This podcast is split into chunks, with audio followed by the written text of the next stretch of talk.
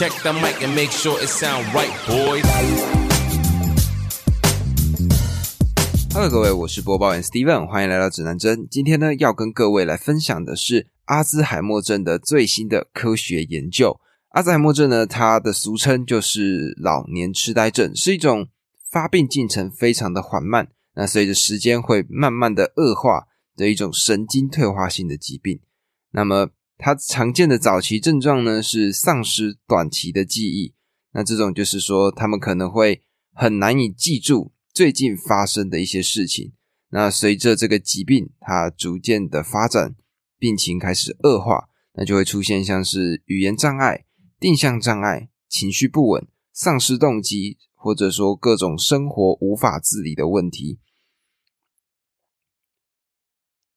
而这样子的情况恶化之后呢，可能会因此和家庭甚至是社会脱节，最终导致死亡。那虽然说这个疾病的它的病程是因人而异的，但是在被诊断出这个疾病之后，平均剩下的寿命大概只有三到九年这么多。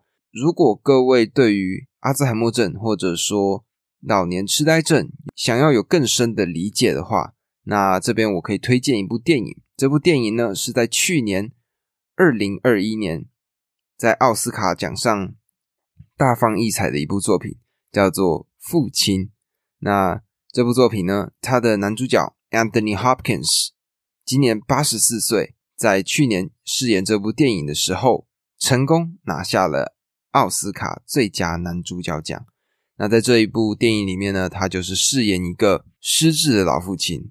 那在这部电影里面呢，你就会看到一个曾经这么德高望重、曾经这么具有代表地位的人，然后随着这个病情的逐渐恶化。变得没有安全感，变得越来越渺小。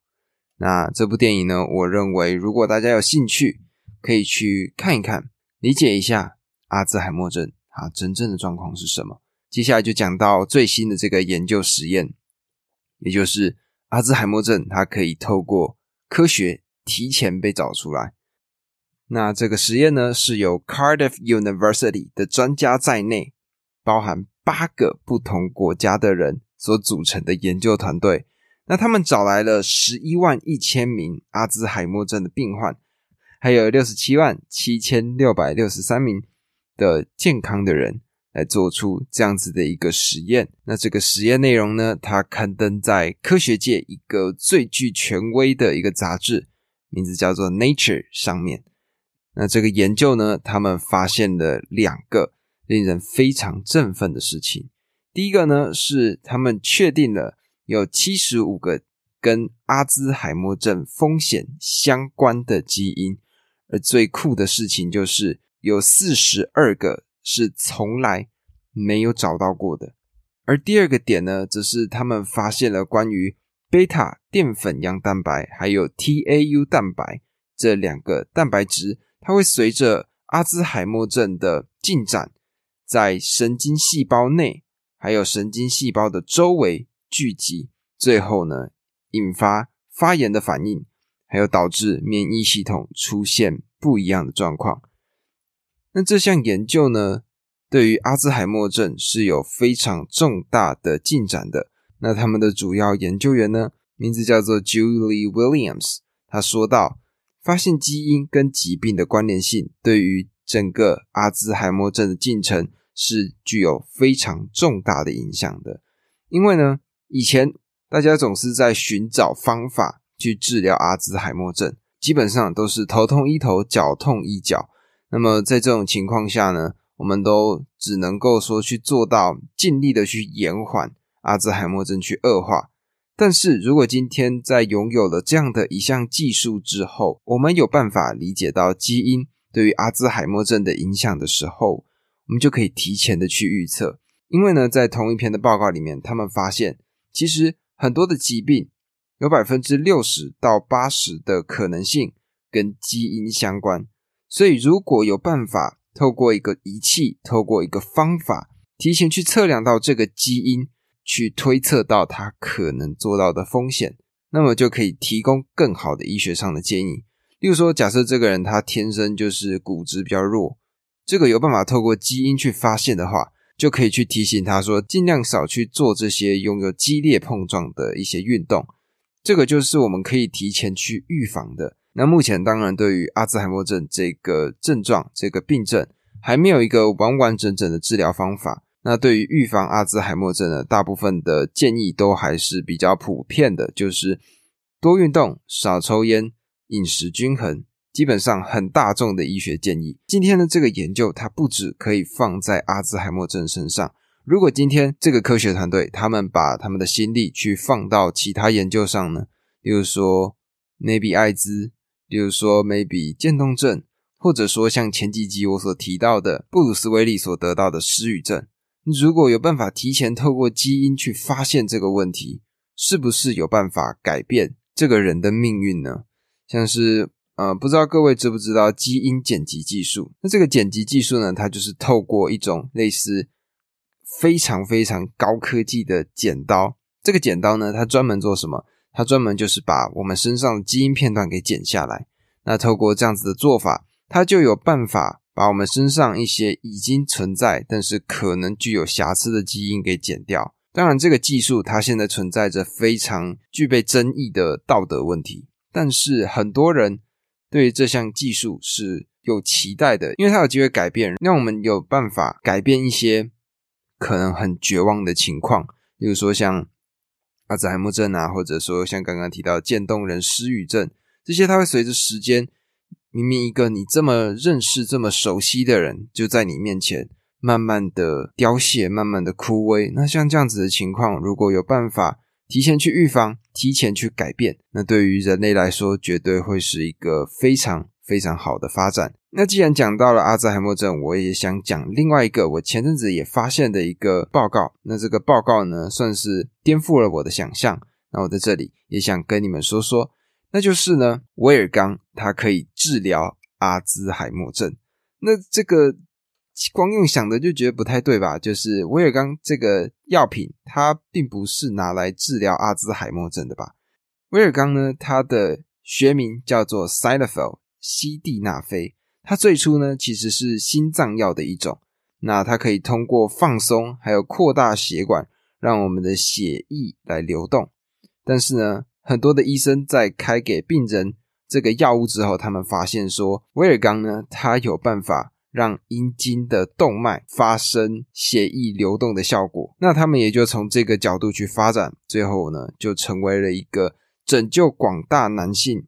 有勃起障碍的人的一个有效果的药，那这个药品呢，基本上是用在治疗男性的幸福上的。最近克里夫兰的团队，就是 Cleveland 这个团队呢，他们使用了七百万人的数据库之后，发现了这些使用威尔刚的人，他们不痴呆的几率明显的高过那些没有使用威尔刚的人。那我们听到这里，可能都还是觉得他有开玩笑的。成分存在，但是它又刊登在了最具权威的杂志期刊上，就是《Nature》自然这个期刊上。那就代表说，就连这些国际认可的机构，他们也认为这个数据库是有价值的。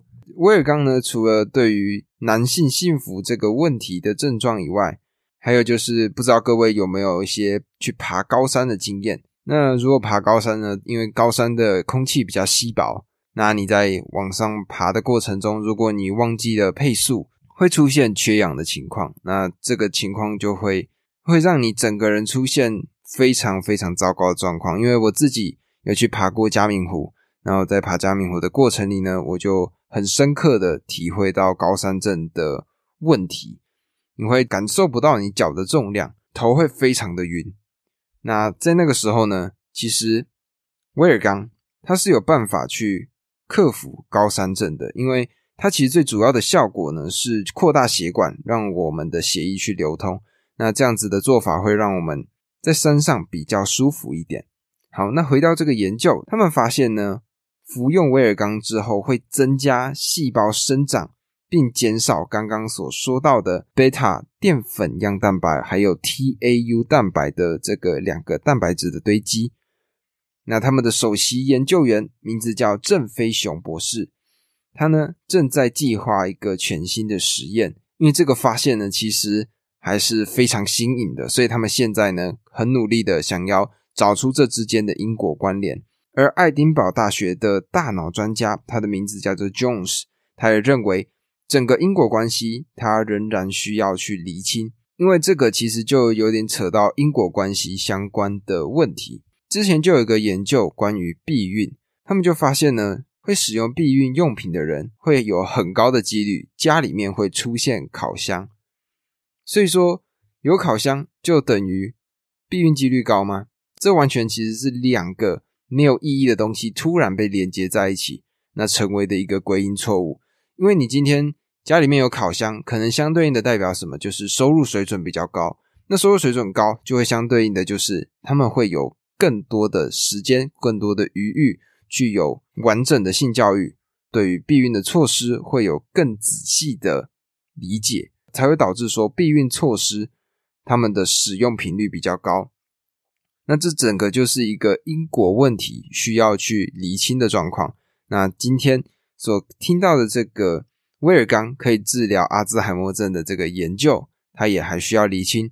那我在接下来呢，也会继续的更新最新的状况给你们。如果出现更新的研究，我也会在这里分享给你们。那这个呢，就是今天想要跟各位报道的内容。那接下来呢，又来到了咱们的 story time。今天的故事主题有点可爱，叫做“鸡鸡要爆掉了”。沉重的眼皮，浓厚的困意，是今天的我。刷卡进站。找到最近的洗手间，伸手感应，水珠灌下，叫醒了我的手。口罩折好，取下眼镜，卷起袖子，手弓成碗状，一碗水在手中起浪，向前方的镜子鞠躬。我距离掌中的小湖越来越近，沉入湖底，一阵清凉冲上面颊，意识逐渐清楚。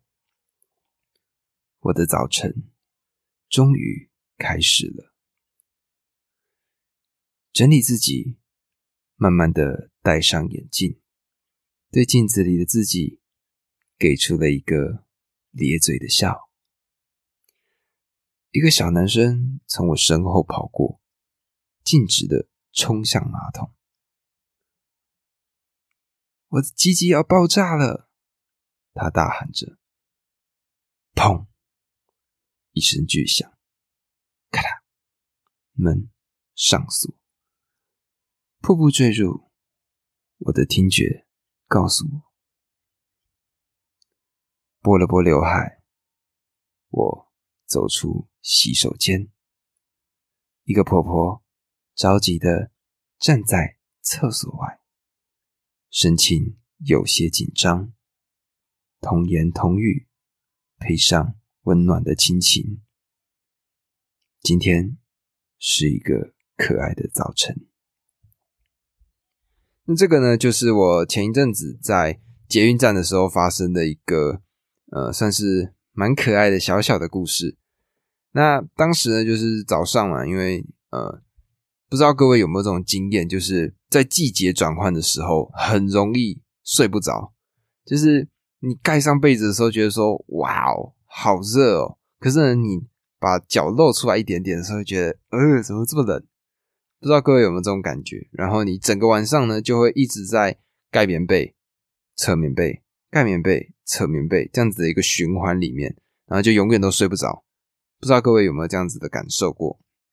那我在季节转换的时候，很常会发生这种问题。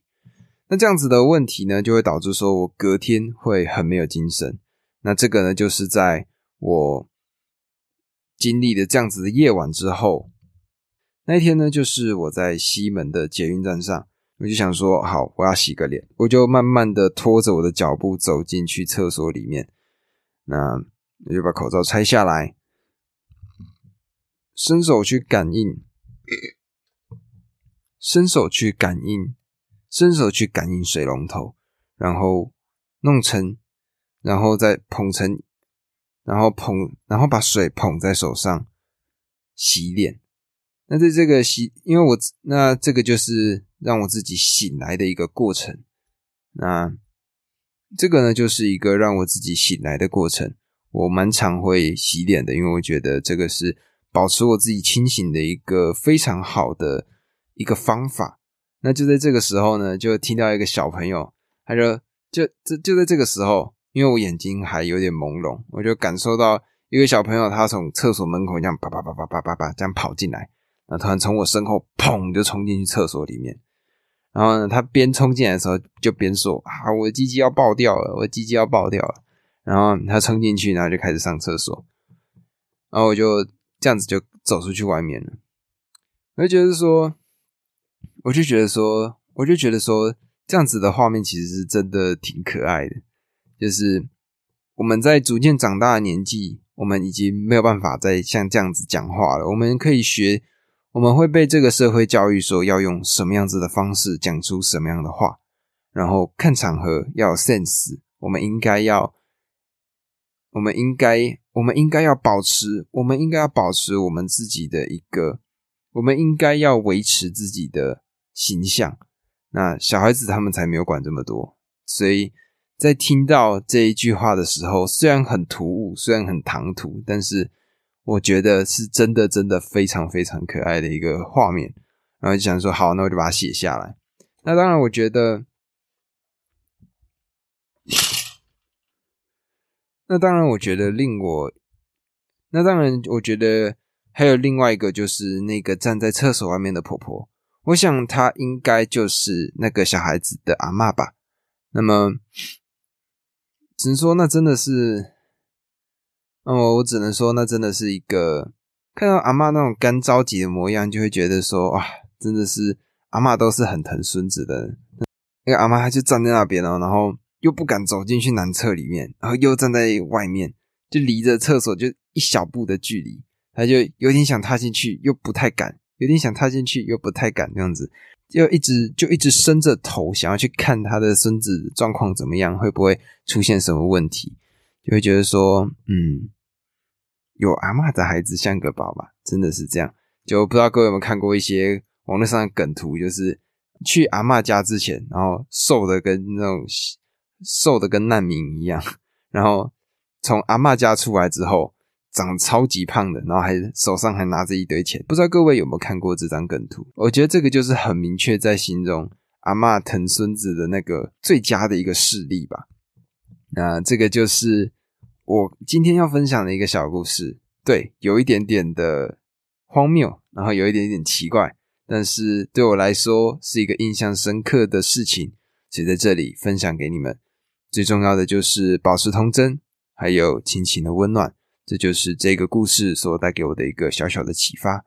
那讲完故事呢，我就想来讲讲一个我觉得最近我认为蛮酷的一件事情，就是冥想。